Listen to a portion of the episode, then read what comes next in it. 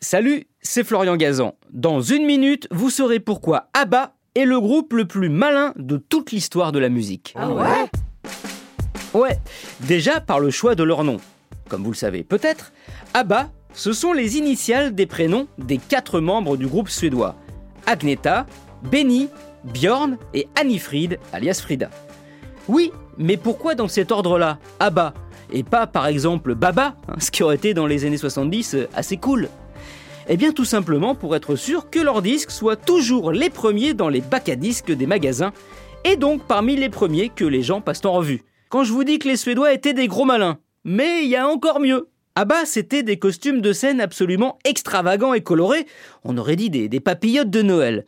On peut penser qu'ils ont choisi ce look pour se faire remarquer Pas du tout La vraie raison est beaucoup plus terre à terre, c'est la défiscalisation. Ah ouais? Ouais, à leur apogée, ABBA gagnait 1 million d'euros par jour. Autant vous dire que quand ils recevaient leur feuille d'impôt, ils devaient s'écrier comme un de leurs plus grands tubes Mamma Mia Surtout que le taux d'imposition était alors de 59%.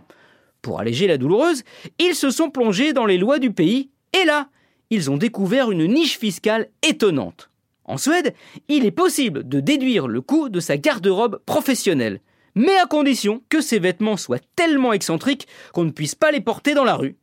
Bah, ils se sont aussitôt engouffrés dans la brèche. Oui, le look totalement kitsch d'Abba, en fait, c'était juste une histoire de money, money, money. Merci d'avoir écouté cet épisode de Ah ouais? Retrouvez tous les épisodes sur l'application RTL et la plupart de vos plateformes favorites. Et n'hésitez pas à nous mettre plein d'étoiles. Hein. Allez, à très vite.